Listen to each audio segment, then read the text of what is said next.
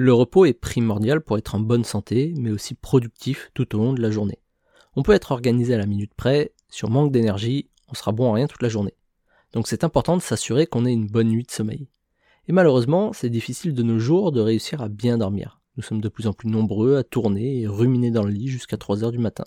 Donc voici quelques astuces qui pourront être utiles à toutes les personnes qui refont le monde dans leur lit. D'abord, utilisez l'effet Zeigarnik à votre avantage. L'effet Zeigarnik, c'est un effet découvert par la scientifique Bluma Zeigarnik dans les années 60. Elle a remarqué que lorsqu'une tâche est terminée, notre cerveau l'efface de notre mémoire. Par contre, il conserve en tête tout ce qui n'est pas terminé. C'est pour ça qu'on oubliait l'intégralité de notre leçon 5 minutes après un examen. L'examen est passé, notre cerveau décide que ce n'est plus utile de garder tout ça en tête. On a besoin de place, alors il supprime. Et c'est la même chose avec le travail et toutes les tâches inachevées. Toutes les tâches ou les projets non terminés, le cerveau va y penser toute la journée, jusque dans notre lit. Sauf si, avant de dormir, vous préparez votre journée du lendemain.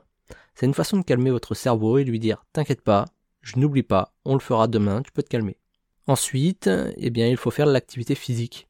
On parle beaucoup de sport pour perdre du poids, mais ça a aussi l'incroyable avantage de diminuer les ruminations. Les études ont démontré que 30 minutes de sport suffisent à dormir comme un bébé et ne plus penser à rien le soir.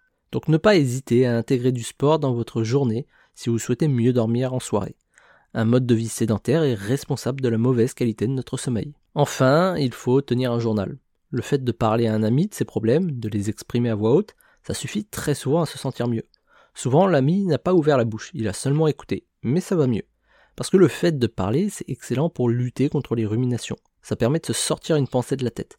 Malheureusement, on ne peut pas forcément appeler un copain à 3 heures du matin pour lui parler, et on n'a pas forcément envie de tout dire non plus. C'est là qu'écrire est super important.